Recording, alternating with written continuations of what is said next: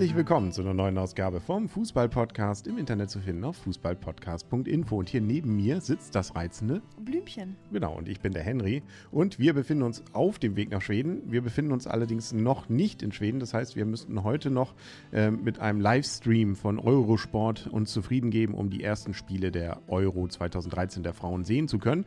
Und sagen wir mal so, das erste Spiel, da war noch Luft nach oben.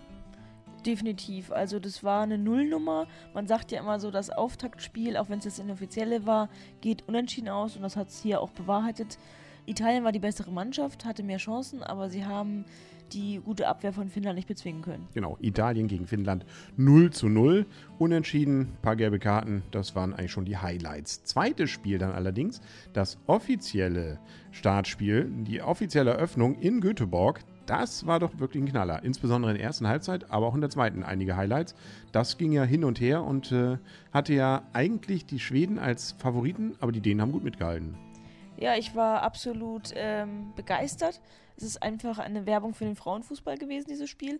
Und ich hätte gedacht, das wäre eine ganz klare Sache für die Schweden, weil sie einfach den Heimvorteil haben, weil sie die bessere Mannschaft haben. Aber Pustekuchen, Dänemark hat furios begonnen, ist auch verdient mit 1-0 in Führung gegangen ähm, weil sie einfach in den ersten Minuten die bessere Mannschaft waren. Und ähm, da hatte Schweden ganz schön dran zu knapsen, weil sie wollten ja nur das Auftaktspiel gewinnen. Und dass sie nur in den Rückstand geraten haben, hatten sie wohl selber auch nicht so wirklich gerechnet. Nee, also sie haben es ja Gott sei Dank dann noch mit dem Standard äh, so einigermaßen wieder hingebogen zum 1 zu 1. Und dann in der zweiten Halbzeit, das war ja dann doch sehr kurios, schön zwei Elfmeter bekommen und beide wurden dann gehalten. Ich hätte jetzt so gesagt, als Fach, Nicht-Fachmann, äh, das war auch durchaus haltbar. Also sprich, die waren so platziert dann nicht sie war nicht so platziert, aber man musste sie als Torwart, dann auch erstmal halten. Und ich meine, damit absolute Matchwinner war halt die dänische Torhüterin, die halt wirklich einfach richtig reagiert hat. Ähm, bei dem einen halbwegs stehen geblieben ist, ein bisschen nach rechts gesprungen ist. Den anderen hat sie von Lotta Schelin gut gehalten. Also Klar, beide waren nicht platziert genug gesch geschossen, aber ein Torhüter muss die auch erstmal halten. Genau, den muss ich auch erstmal haben. Dafür steht sie da allerdings auch. Und äh, ja, nö, also deswegen ging es dann auch nur 1 zu 1 aus. Die Schweden waren wahrscheinlich nicht ganz so zufrieden damit. Schließlich sehen sie sich ja selber als so ein kleiner und auch der Rest der Welt, nein, sagen wir der europäischen Welt, sieht sie ja eben auch als Favorit. Und äh, wenn man dann schon gegen Dänemark, nun ja, das, äh, da ist dann auch noch Luft nach oben. Ja, aber Dänemark hat auch eine starke Mannschaft, das haben sie hier präsentiert und sie haben ja auch nicht zu Unrecht hier einen Punkt geholt. Und ähm, ich denke mir mal, das Publikum war definitiv zufrieden. Es ist ja so, so eine ganz andere Stimmung als beim Männerfußball, sag ich mal. Da wurde nicht viel gepfiffen, sondern da wurde einfach gefeiert. Und ähm, die Schweden wurden trotzdem gefeiert, auch wenn sie jetzt nun ja sicherlich nicht unbedingt das Wunschergebnis erzielt haben. Wer waren denn die ganzen Leute da eigentlich wohl mit den weißen T-Shirts? Das haben wir nicht rausbekommen, glaube ich.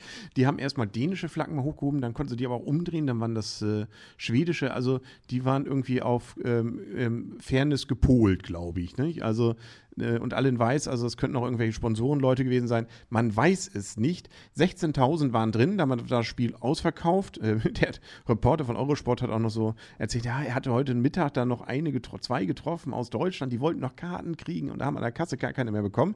Ich habe nicht verstanden, was der Gag an dieser Geschichte war, weil nach unseren Informationen ist dieses Spiel seit Wochen ausverkauft. Wir haben schon im April versucht, für diese Karte, für die Spielkarten zu kriegen.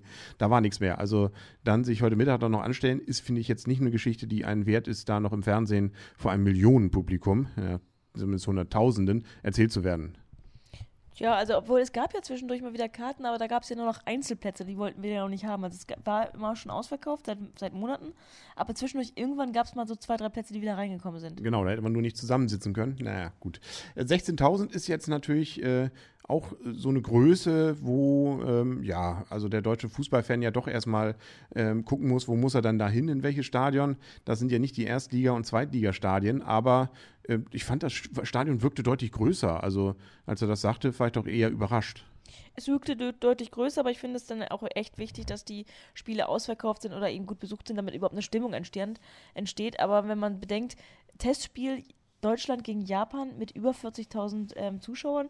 Ich meine, Frauenfußball ist mittlerweile interessant geworden, auch wenn es noch keiner weiß, dass die EM ist. Aber ähm, ich denke mal, man würde die Stadien auch voller kriegen, zumindest bei den Schweden-Spielen. Wobei man immer aufpassen muss, das ist ja, weil wissen wir ja auch bei der WM vor zwei Jahren, da sind ja auch durchaus die ein oder anderen Schulklassen, die dann zwangsverpflichtet werden, sich dann das Spiel anzugucken.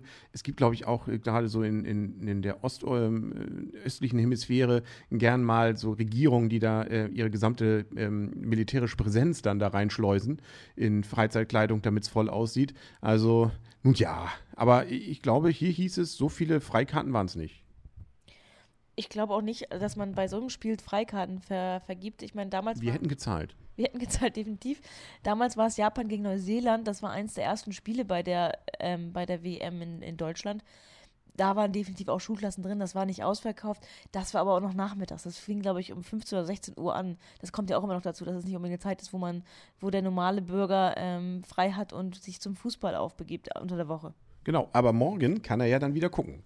Da kann er ja nach Feierabend schön den Fernseher anmachen und das Ganze sehen. Und wenn er das Deutschlandspiel sehen will, kann er sogar öffentlich-rechtlich, ich glaube ZDF überträgt das dann, 20.30 Uhr das Deutschlandspiel. Davor die beiden Gruppengegner, Norwegen und Island. Genau. Also zwei sympathische Mannschaften und eben zwei weitere treffen danach aufeinander, nämlich eben Deutschland gegen Holland.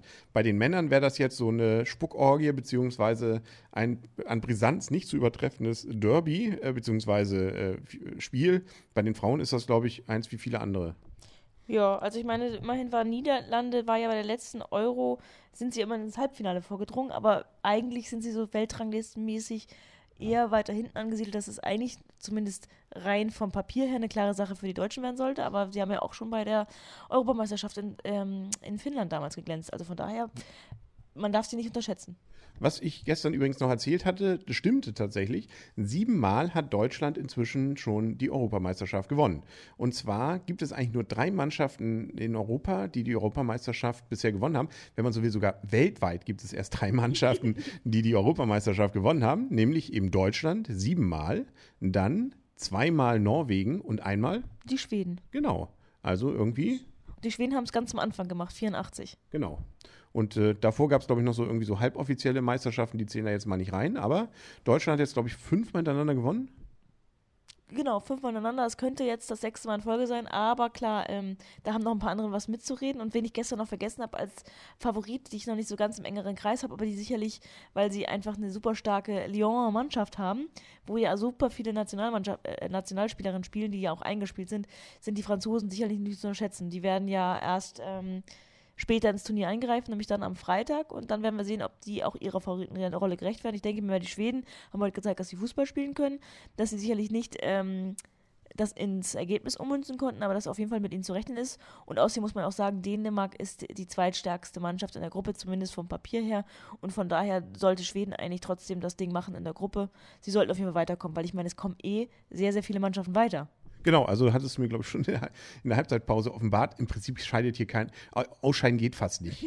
Also es sind, äh, es, von, es gibt äh, wie viele Gruppen? Es gibt drei Gruppen. Also und davon kommen die ersten zwei von den vier sowieso weiter und dann nochmal die zwei besten Dritten. Also da muss man ja schon, also da muss ja vieles schief laufen. Genau, also es kommt ja insgesamt acht Mannschaften weiter. Also scheiden gerade mal vier Mannschaften aus. Also jeweils der Letzte, der es ja auch nicht verdient hat, und dann noch ein Vorletzter. Also es ist, denke ich mir mal, relativ leicht und relativ einfach weiterzukommen. Ja, das, äh, wir werden es ja erleben, ob die Deutschen dabei sind. Da gehen wir jetzt natürlich mal fest davon aus. Ansonsten wäre es ja eine Sensation. Ansonsten müssen wir uns natürlich jetzt bei Sportbild entschuldigen. Hallo, immerhin fast drei Seiten Berichterstattung in der aktuellen. Ja, ich war, ich habe es drei, viermal gezählt, ob ich mich auch nicht verzählt habe. Es sind genau drei Seiten, ja. ja. Und äh, wir müssen leider das Lob an die KN, Kieler Nachrichten, wieder zurückziehen. Die hat zwar gestern eine halbe Seite gebracht, heute war gar nichts. Nee, aber wahrscheinlich ähm, schon vorausgegriffen wegen des Stromausfalls. Genau, da kommt sowieso nur eine Notausgabe morgen, habe ich gelesen, von den Kieler Nachrichten, weil wir in Halbkiel da keinen Strom hatten. Gut, dass wir nicht zu Hause sind. Gut, ich glaube, damit sind wir zu, zu Hause, hätte ich beinahe gesagt, sind wir durch. Wir freuen uns morgen auf das Spiel in Vexieux. Werden natürlich dann auch morgen Abend davon, soweit das denn irgendwie mit Internetverbindung klappt, dann auch hier nachträglich berichten. Darauf kann man sich schon mal freuen. Und äh, ja, wir singen uns dann hier auch schon mal mit ein paar Schlachtgesängen und ähnliches ein und versuchen noch ein paar Statistiken und auch Spielerinnennamen auswendig zu lernen. Du kannst aber die meisten, oder? Ich kann auf jeden Fall, glaube ich, mehr als du. Das glaube ich auch. Aber das werden wir morgen nochmal berichten. Dann sagen auf Wiedersehen und auf Wiederhören. Bis morgen und noch eine fröhliche Rest-EM mit uns hoffentlich dann. Der Henry. Weißt du denn, von wer, für welche deutsche Spielerin das eine Heim-EM ist? Nee. Für Anja Mittag. Oh. Weil die ist ja nach Schweden gewechselt. Ja, ich hatte vorhin schon mich schon verabschiedet, der Henry. Und das Blümchen. Und tschüss.